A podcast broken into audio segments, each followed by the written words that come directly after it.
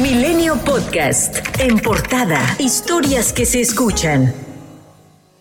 El Centro de Investigación Económica y Presupuestaria advirtió que si bien los ingresos petroleros aún representan una fuente importante para los ingresos públicos, la deuda de petróleos mexicanos forma parte de la deuda pública del país y la pagarán las generaciones actuales y las que están por venir, lo que limita los recursos que se destinan a otros rubros importantes para la población. La directora ejecutiva del centro, Alejandra Macías, añadió que a la deuda de Pemex se agrega que debido al alza en los precios del petróleo,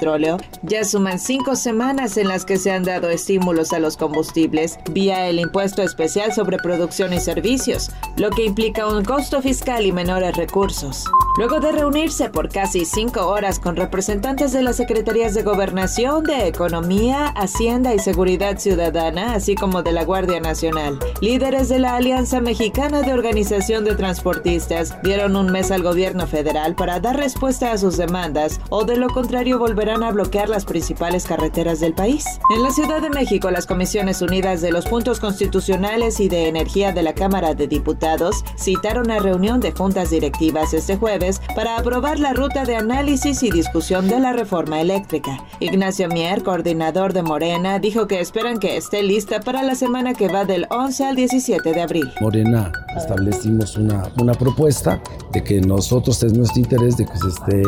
yo como lo dije en este semestre y ahora con una fecha más concreta que esté en la semana que va del 11 al 17, de tal manera que ahí podamos nosotros definir un, con el diálogo, con la persuasión, con la argumentación y con las propuestas por escrito, un dictamen de consenso que tenga la mayoría. La coalición Va por México, PRI, PAN y PRD presentaron ante la Suprema Corte de Justicia de la Nación una acción de inconstitucionalidad en contra del decreto aprobado por el Senado en el que se permite a los servidores públicos hablar de la revocación de mandato programada para el próximo 10 de abril. Marco Cortés, presidente del PAN, dijo para Milenio que no se pueden cambiar las reglas a mitad de la competencia e indicó que la población no quiere participar. Cuando estás a la mitad de un partido, no puedes cambiar las reglas del mismo lo establece la Constitución. Como no ha tenido éxito, como la gente no quiere participar en la farsa de la revocación de mandato tergiversada en ratificación de mandato,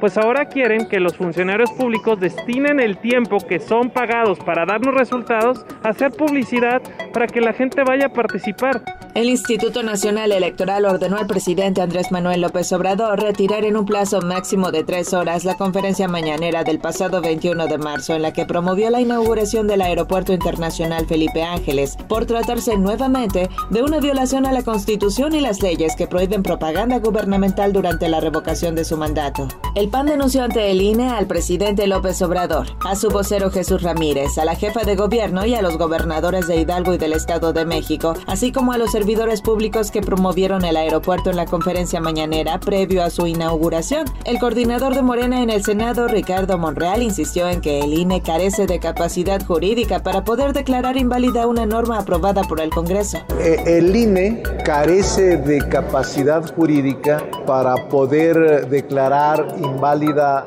una norma, por mucho que quiera y últimamente se ha entrometido bastante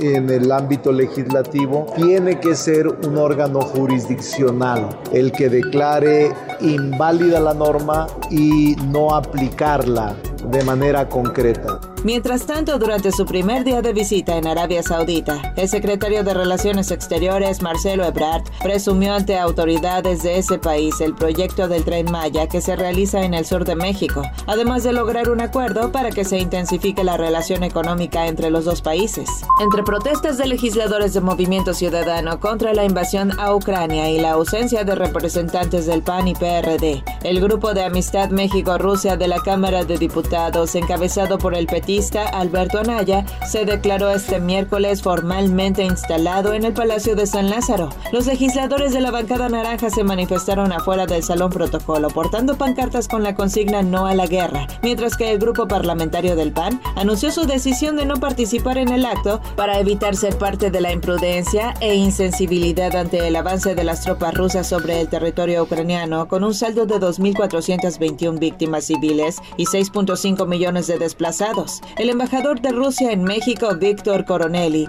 sostuvo que su país no empezó la guerra en Ucrania, sino la está terminando después de ocho años de conflicto en la región de Donbass. Al participar en la instalación del grupo, el representante diplomático definió la intervención militar en territorio ucraniano como una operación de desnazificación. Más temprano, el presidente Andrés Manuel López Obrador descartó que México pueda convertirse en mediador en el conflicto entre Rusia y Ucrania, al asegurar que la postura del país es neutral. Por unanimidad, con 470 votos, la Cámara de Diputados aprobó la llamada Ley Ingrid para castigar hasta con 10 años de prisión a servidores públicos que graben, reproduzcan, compartan, distribuyan o comercialicen imagen, audio, video, documento, información, indicio o evidencia relacionados con una investigación penal, condiciones personales de una víctima o circunstancias de hecho. La Secretaría de Educación Pública aseguró que por instrucción del presidente López Obrador, los beneficios que incluían las escuelas de tiempo completo se mantendrán en el programa de la Escuela es Nuestra. Señala que los apoyos de alimentación y el horario ampliado se entregarán de manera directa a las madres, a los padres de familia de estudiantes de centros de educación básica para evitar la participación de intermediarios y o prácticas irregulares. En 24 horas, México sumó 4.251 nuevos casos de coronavirus y 158 muertes, con lo que se acumulan un total de 5.640.305 contagios y 322.277 defunciones, de acuerdo con el informe de la Secretaría de Salud. La expectativa de exportar aguacate del estado de Jalisco a Estados Unidos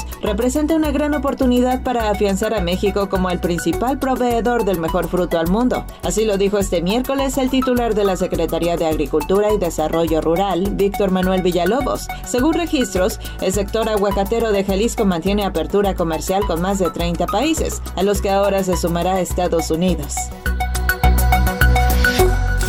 Milenio Podcast.